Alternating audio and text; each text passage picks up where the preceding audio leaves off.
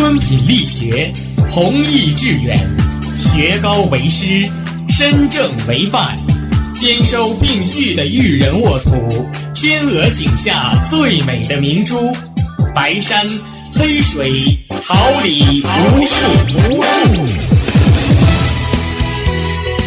您正在收听的是哈尔滨师范大学广播电台，用声音技术生活，让声音雕刻未来。用声音记录生活，让声音雕刻未来。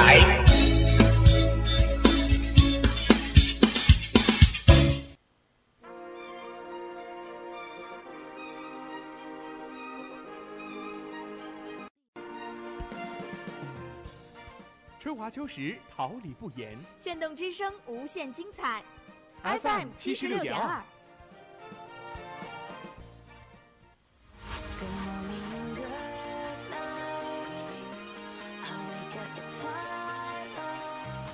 让百回响。让声音重塑梦想。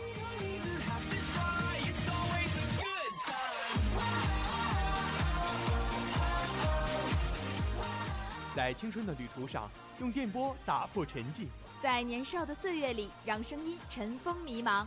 我的快乐源泉，我的青春宣言。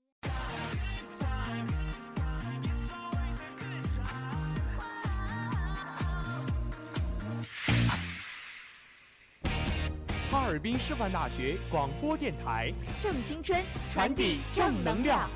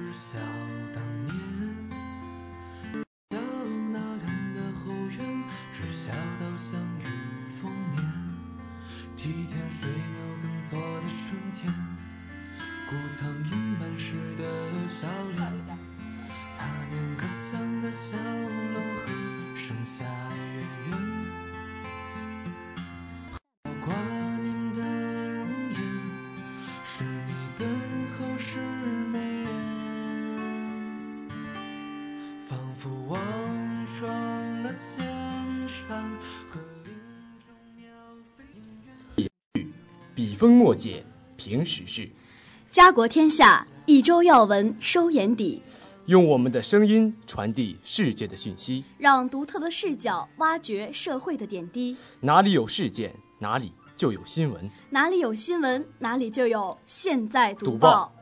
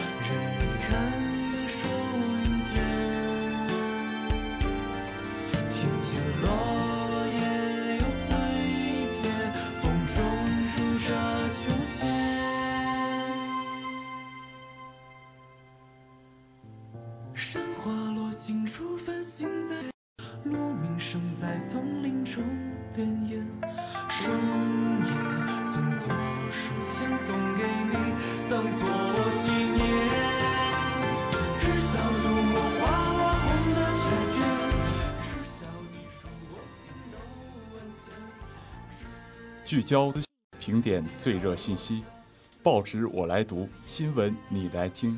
各位听众朋友们，大家好，这里是哈尔滨师范大学校园广播台，这里是每周二十二点整准时与您见面的《现在读报》，我是孙斌。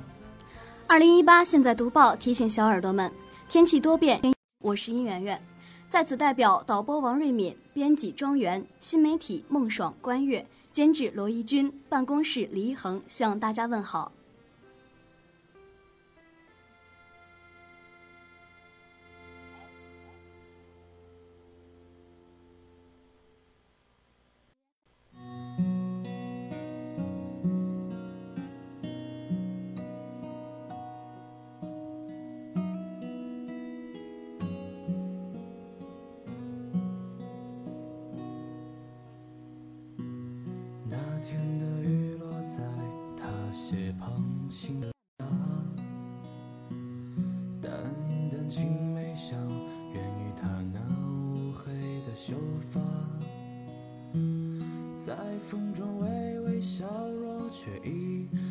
牢记的对话。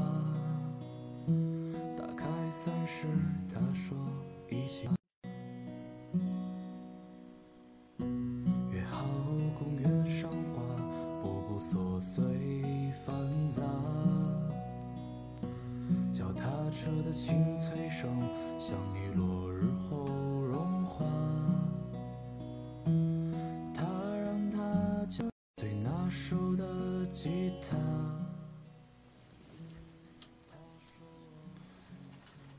网罗八方资讯，把握世界脉搏。下面让我们一起进入今天的内容提要。梧州供电局全力无直接，陇南市打造新时代文明实践中心。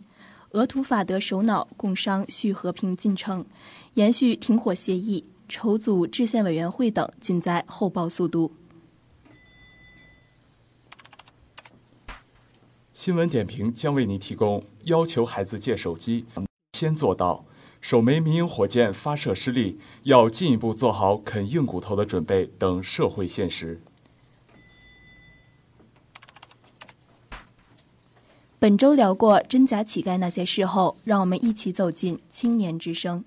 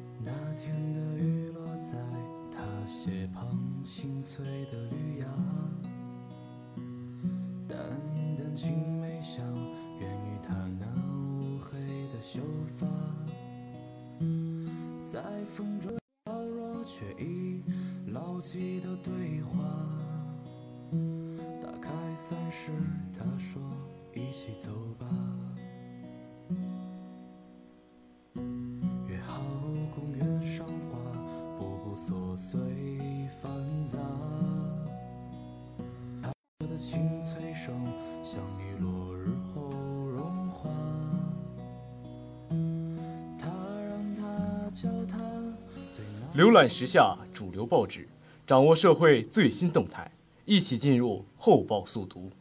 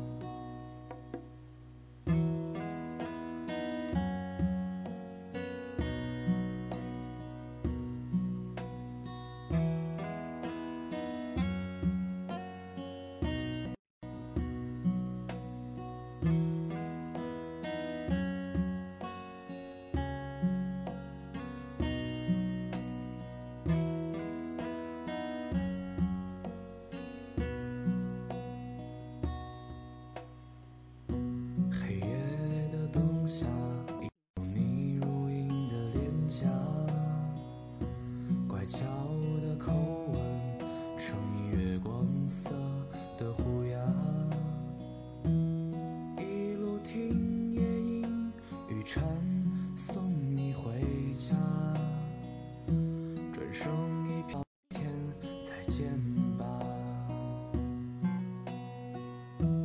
其实我们素昧平生啊，但为何已经如故呢？人民日报十月三十号报道，十月二十七号，第十五届梧州保时捷在广西梧州市举行。为保障保时捷期间电力可靠、安全供应，南方电网广西梧州供电局提前部署保供电各项工作，以可靠安全的电力供应为保时捷保。为全面做好保供电工作，该局积极提前介入，专门成立了保供电领导小组，制定了周密的保供电工作方案和应急预案。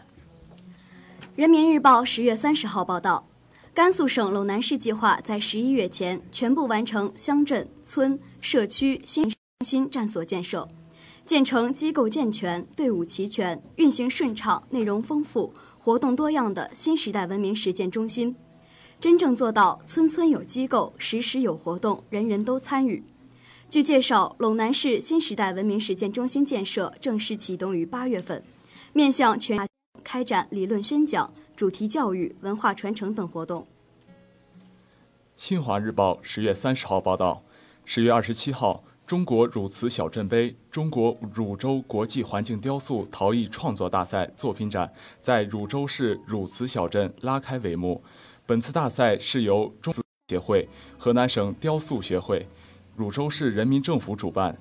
汝州市委宣传部、汝州市汝瓷电子商务产业园管委会、汝州市陶瓷协会承办的国际环境雕塑陶艺盛会。光明日报十月三十号报道，十月二十七号，以“产教融成四十载办学传统，铸新工科教育辉煌”为主题的上海工程技术大学建校四十周年纪念大会在上海松江校区举行。大会现场回眸慕改革开放晨曦。讴歌创业产融合特色，展望新工科教育再出发，共庆上海工大四十华诞。环球日报十月三十号报道，新华社东京十月二十八号电，日本首相安倍晋三二十七号结束访华行程，离开北京。访问期间，中日双方表示将共同推动两国关系在重回正轨轨道上取得新的发展。别认为，中日双方加强各领域合作。值得肯定，双方应着眼未来，构建长期稳定的中日关系。环球时报十月三十号报道，当地时间二零一八年十月二十七号，土耳其伊斯坦布尔，土耳其将举办叙利亚问题俄法德四方峰会。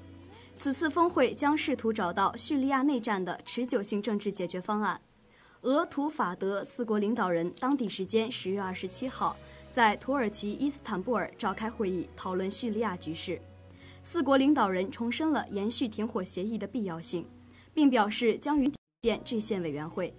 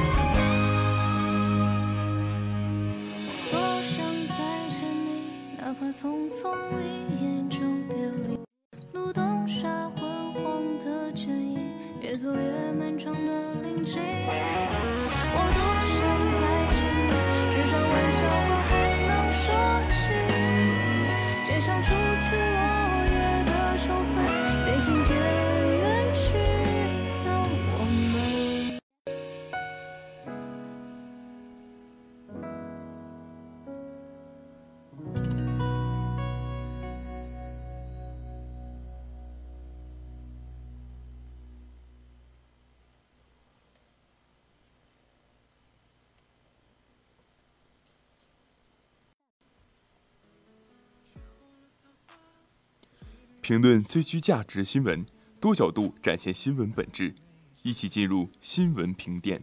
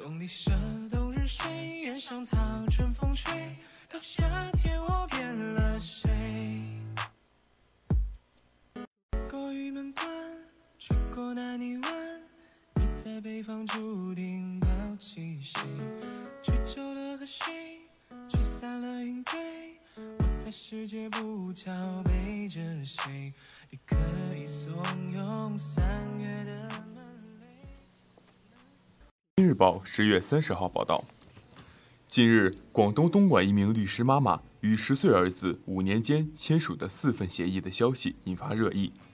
在陕西西安，市民马先生和他的儿子也有一个协议：孩子每周六可以玩一个小时手机，其余时间不能玩。他们在家除了正常打电话外，也不能玩手机。随着家长与孩子们之间越来越多的协议的出现，公众的诸多不同看法也逐渐出现。有的家长认为和孩子签协议过于苛刻，不够温馨；有的则认为可以树立起规则意识。尽管大家看法各异，但不能否认，这说明了一个可喜的社会变化。伴随着教育观念的重塑与更新，许多家长走出了暴力育人的误区，懂得尊重孩子的主体性，愿意相信孩子有自我约束和调试的能力。零零后作为数字原生代，对互联网有着天然的亲近，网络游戏、直播短视频等智能手机建构了虚实结合的世界，让孩子们可以轻易地观察到光怪陆离的社会万象与人生百态。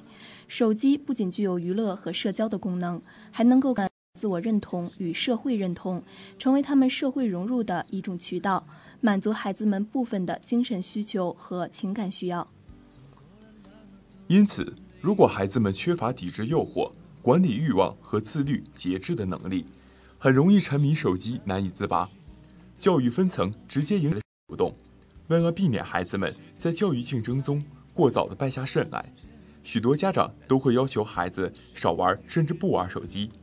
只不过己不正焉能正人？家长们自己都患上了手机依赖症，一回到家就变为低头族。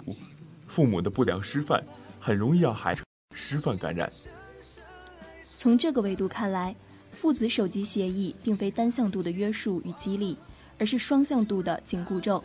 父母自己都做不到的事情，如何要求孩子做到？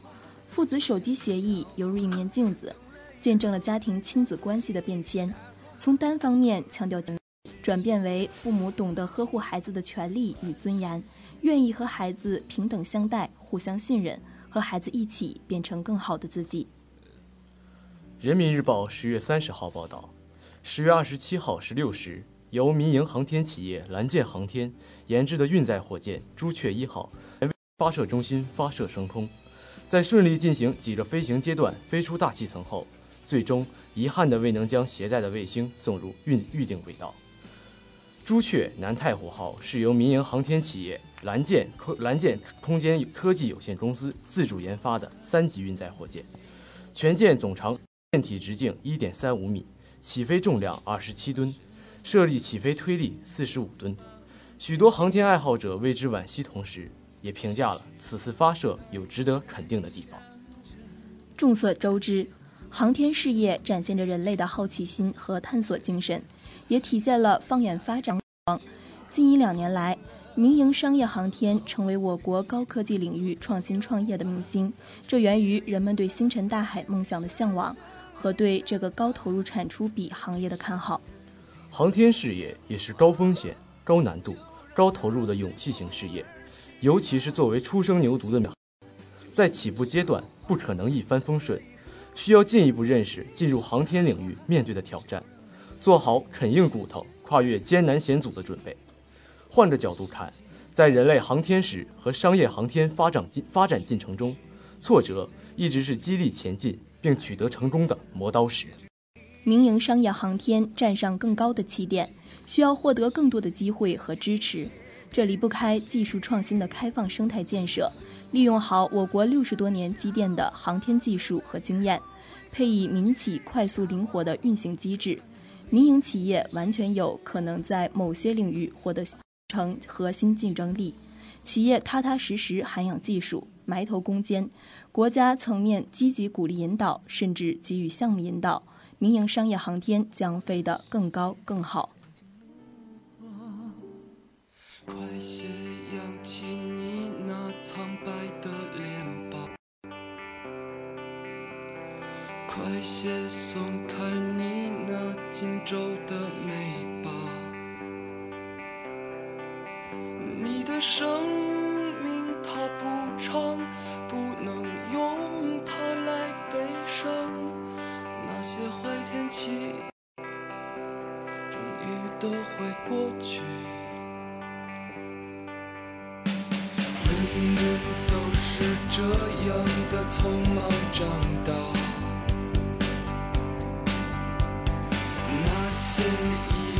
从来没有人回答，就让他们都去吧，随着风远远去吧，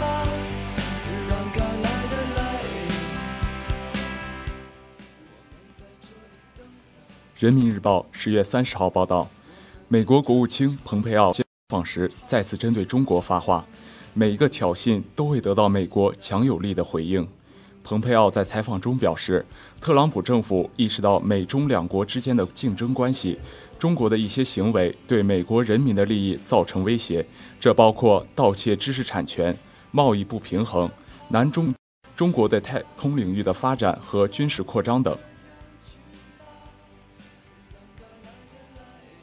这不是美国高官第一次宣誓要和中国死磕，在将中国确定为主要对手之后，他们开始在不同场合和机会提高中国威胁论的调门。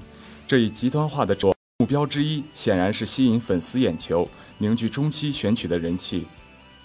但它导致了对中国的妖魔化进入一个上升的螺旋，针对中国的攻击越来越强烈地显示出美方非理性的狂躁。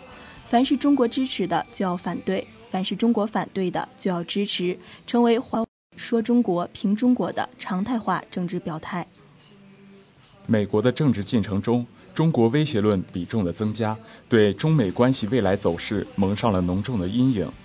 因其混合在以美国优先为民主的民族主义舆论总动员中，有可能会推升美国民众对华，并成为导致意识形态对抗悲剧性的转折点。但是，华盛顿将中国视为主要挑战者、竞争者，要事事处处找中国麻烦，跟中国过不去，并非意味着其他国家都会按照这一逻辑做出判断。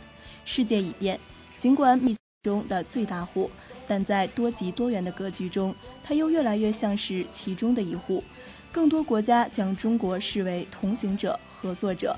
中国提出的一带一路倡议与他们的发展目标相辅相成，激发了携手前行的动力。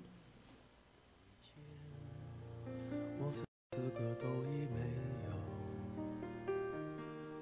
只剩下不知疲倦的肩膀，担负着简单的满足。有一天开始从平淡日子感受快乐。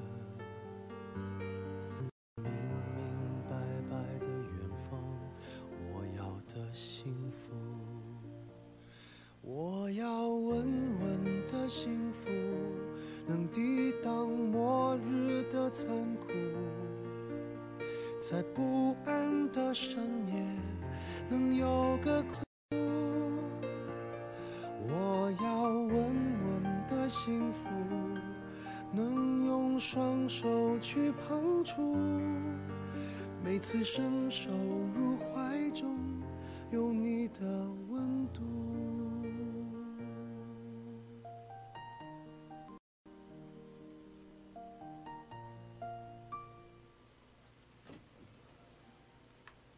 观社会，评事实，论时事，一起进入本周关注。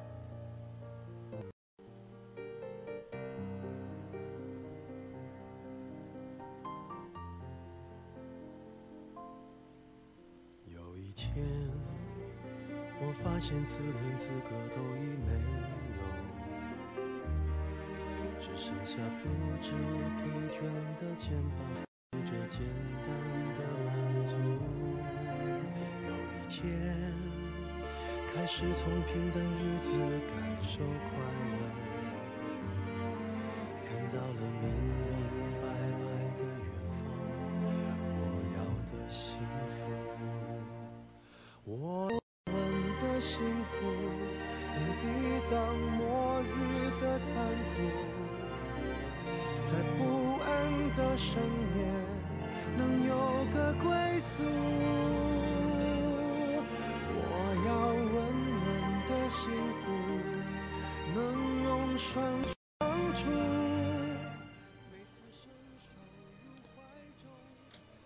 近日，一段老大妈在高铁车站乞讨，广播车站循环播放。该老大妈家庭生活条件优越，提醒六提醒旅客不要上当的内容被网友热传。告诉记者，站方曾不断对其进行规规劝，但老太并不配合，其家人亦无能为力。乞讨本是无力生存者寻求帮助的最后方法，然而在当今社会，乞讨并非只是寻求爱心帮助的方式，而是变成了一部分不愿工作、凭空掉馅饼的人获取利益的手段，甚至还有因此伤害他人、以此为工作的团伙出现。假乞丐甚至比我们还富，而真乞丐也因此无法获得帮助。今天我们就来聊聊真假乞丐那些事。近年来，以悲惨假象博取民众同情心，骗丐层出不穷，遍布全国各个角落，并且已然呈现职业化、规模化态势。在社会主义核心价值观倡导诚信友善、关注弱者、奉献爱心的今天，假乞丐依然横行都市街头，甚至当众摘下假面孔拂袖而去的大有人在。此等楼人齿寒，更是败坏了社会风气。使本来脆弱的社会诚信体系更加岌岌可危，人们很容易因此缺乏信任心，向善之心受到极大伤害，在献爱心时必然有很大顾虑，从而使那些真正困难的得不到帮助。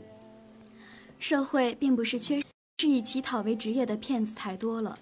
对道德来说，容忍乞丐是一种文明，但更多表现的是容忍者的文明。他们的豁达接纳是一种进步的文明。但他们同情弱势群体的同时，或许并未意识到乞丐已成为一个社会问题。宽容这种行为的同时，一种价值观的增长，而利用人们这种美好品德，更是对崇高道德品质的亵渎。乞丐乞讨主要是利用人心向善的力量及怜悯之心。那么，对于真正的乞丐而言，在无法自食其力的情况下，乞讨无可厚非。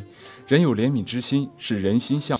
我们一直很提倡，但假乞丐利用人们的怜悯之心，意图不劳而获，是非常可耻的事情。他们的出现会使泯灭的人，会泯灭人的怜悯之心，久而久之，使人们的爱心付之东流。那么，这个社会还会趋于向善吗？不，中确实有因各种不可控的原因需要大家帮助的个体，但更多的是好逸恶劳。习惯靠他人的施舍而不劳而获的生活，甚至习惯于利用各种犯罪手段来获取更多的不义之财。不过，这也让我想起来一句话：其实乞丐没，他跪在地上伸伸伸手向你要钱的那一刻，他就是乞丐，哪怕他家财万贯。总之，道德的谴责远没有法律制裁来的直接有效。在全面依法治国的关键之年。相关部门要充分利用现有的法律法规，强化社会管理，在法律的框架内制定地方性法律，将一些法律解释细化和可操作化。比如，根据其影响的恶劣程度，骗取社会大众金钱的总数量进行拘留或监禁，或者采取累积处罚处制度，对其施行骗取的金额几倍以上的罚款。罚款自慈善基金。捐赠给真正的弱势群体。另外，应该学习国外，对于行乞的人发放相应的资质证件，纳入统一管理，让无证假乞丐无处遁形。观社会，评事实，论事实。今天的本周关注，欢迎大家参与节目互动，关注哈师大广播电台微博、微信公众平台，我们期待你的声音。接下来，一起进入青年之声。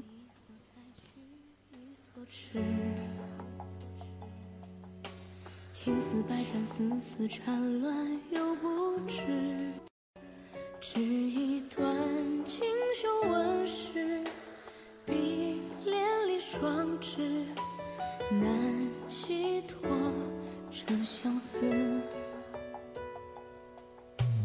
兜兜转转，朝花夕拾，却已迟。寻寻觅觅，醉生梦死，又一世。还记得前生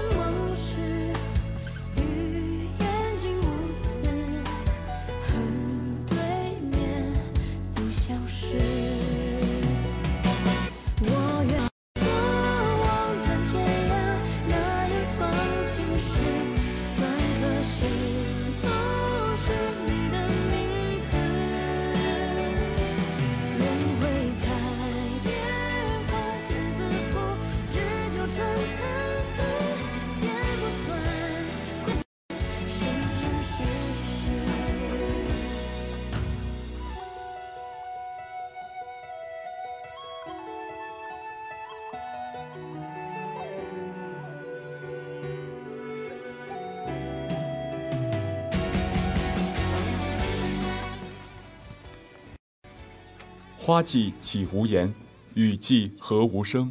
静聆绿芽心，舒展花蕾情。奏青春之曲，听青年之声，舞木叶之步，燃热血之火。青年的心声，我们一起聆听；时代的心声，你我发。青年至上，正能量，我们在发声。让我们共同走进今天的青年之声。到进博看全球之一，九天后，上海将打开中国的朋友圈。新华社上海十月二十七号电，英国国家馆创意元素，芬兰国家馆让极光等特色风光与创新科技共舞。芬兰国家馆将邀请钢琴家演奏肖邦音乐。即将在十月五号开幕的首届中国国际进口博览会上，约八十个国家和三个国际组织将亮相国际综合展展区。中国的朋友圈越来越大。波兰投资贸易局中国区首席代表尤德良介绍，波兰国家馆主基调颜色以红色和白色为主，除了将展示波兰旅游、游戏、珠宝、食品等产业的特色产品外，还会邀请钢琴家在演奏波兰著名音乐家肖邦的乐曲。同时，在波兰国家馆还有一个小的照相厅，里面有很多波兰著名景点，参观者可以在波兰地标留影。注意，网购物品甲醛超标退款可能是骗局。新华社南京十月二十七号电，近随着天猫、京东等多种网购平台的兴起，已有越来越多人加入网络购物的大军，但各种由网购滋生的骗局也不断翻新。江苏无锡警方提醒，近期已出现多起假客服打着甲醛超标旗号，声称要进行退款理赔的新骗局。双十一将至，高警惕，以防被骗。警方提示：所谓客服发来的退款二维码链接，其实是骗子的圈套。一旦扫描点开，就很有可能泄露个人信息，甚至蒙受大额损损失。消费者应牢记，网络商家售后退款、退货均有网上正规流程。对方主动要求退款、转账等情况，可先通过正规网购平台联系商家客服，判断情况真实性，谨防上当受骗。波水流芳苏渊雷诞辰一百一十周年纪念活动在温州举行。二零一八年是苏渊雷先生一十周年，为缅怀先贤、追忠怀远，宣传苏渊雷先生在学术领域的卓越成就和治学风范加强对苏渊雷先生历史文化资源的开发推广。十月二十三号由中共温州市委宣传部温州市文化广电新闻局苍南县人民政府华东师范大学哈尔滨师范大学上海市书法家协会联合举办的波水流芳苏渊雷诞辰一百一十周年纪念活动开幕式在浙江省温州市隆重举行。苏渊雷是我国当代著名学者、文史学家，被誉为文史哲兼善，诗书画三绝。他爱国爱乡，教书育人，著作等身。生前系华东师范大学教授、哈尔滨师范大学教授、中国佛教协会常务理事等职，获首批国务院授予的有突出贡献的专家荣誉称号。一九五李先生到哈尔滨师范大学历史系任教，他在哈尔滨师范大学辛勤工作十三年，是我校历史文化学院中国史学科的开创者之一，也是我校文博馆的创建者之一。为我校历史学科的建设与发展发挥了重要作用。为立想，二零一八高雅艺术进校园，黑龙江艺术职业学院戏剧小品专场在我校举办，为丰富校园文化生活，增强学生对高雅艺术感感受力，提升学生的艺术素养，进一步强化美育育人功能，促进学生德智体美。十月二十三号晚，由省教育厅。省文化厅、省财政厅联合举办的高雅艺术进校园活动，黑龙江艺术职业学院来到我校，为师生带来戏剧小品专场演出。江北校区各学院师生代表共六百余人观看了此次。黑龙江艺术职业学院的师生们带来了诗朗诵《再别康桥》，小品《三百六十五个祝福》，陆玉你的模样，浪漫起来搭错车。话剧《茶馆》、法华寺片段八个节目，一出出精彩的节目接连上演，既有轻松愉快、捧腹大笑，也有感人至深、令观众潸然泪下的感人故事。通过表演，展现了黑龙江艺术职业学院演出人员的优秀艺术水平，更为观众们献上一场视听盛宴，深切感受到了高雅艺术的无穷魅力。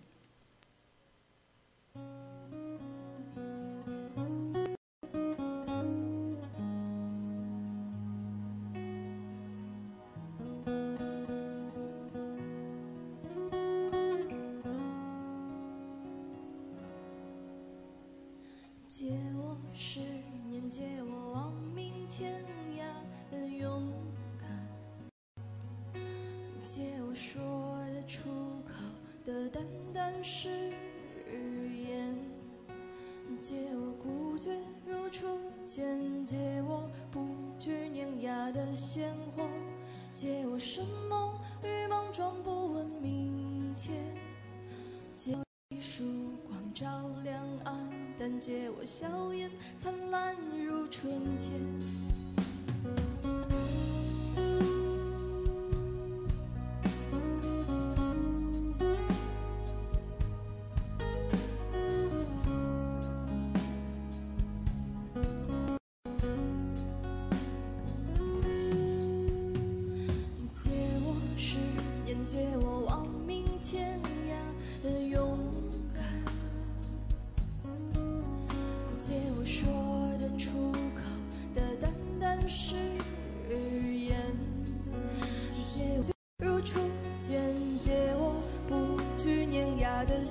火。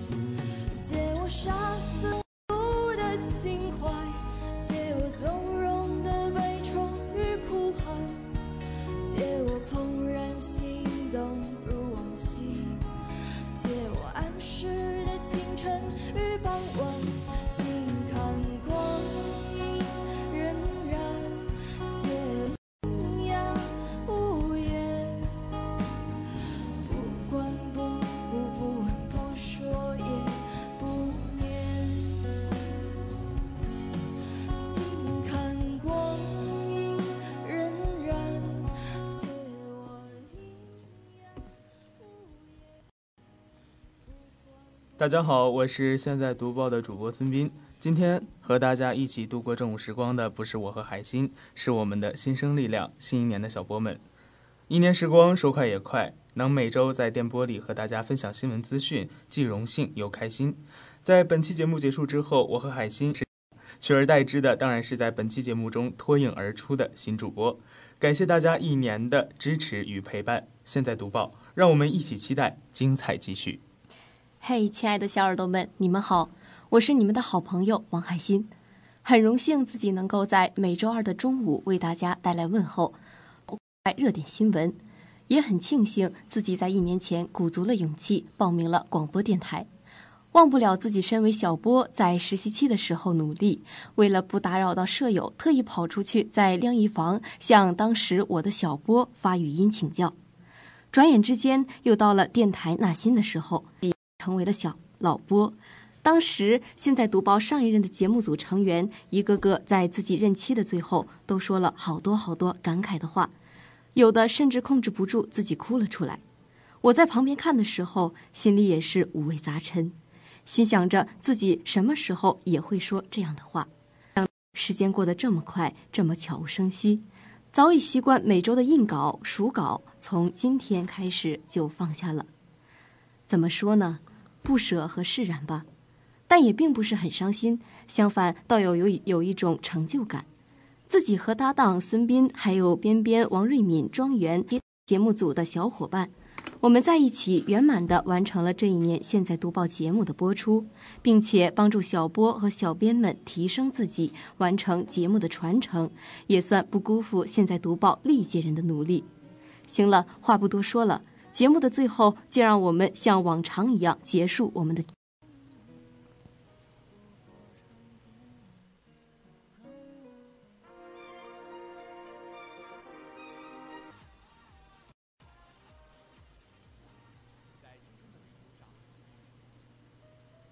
正午时光就这样过去了。这里是现在读报，感谢您的收听、支持与关注。我是孙斌，下周见。我是王海鑫，感谢监制罗怡君。本期小播殷媛媛、于美琪、于金涵、李晨、李卓，导播王瑞敏，编辑庄园、王艺涵、孙浩怡、周燕娇，新媒体刘思琪，办公室龚曼。下期现在读报，就让我们新一任的小伙伴们与大家不见不散。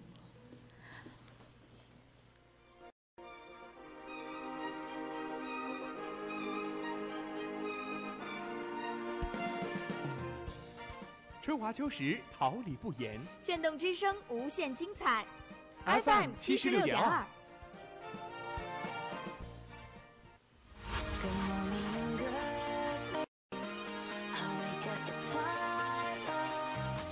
让电波在空中回响，让声音重塑梦想。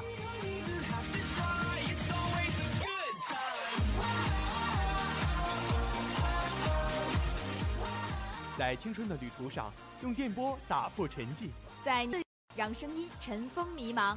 我的快乐源泉，我的青春宣言。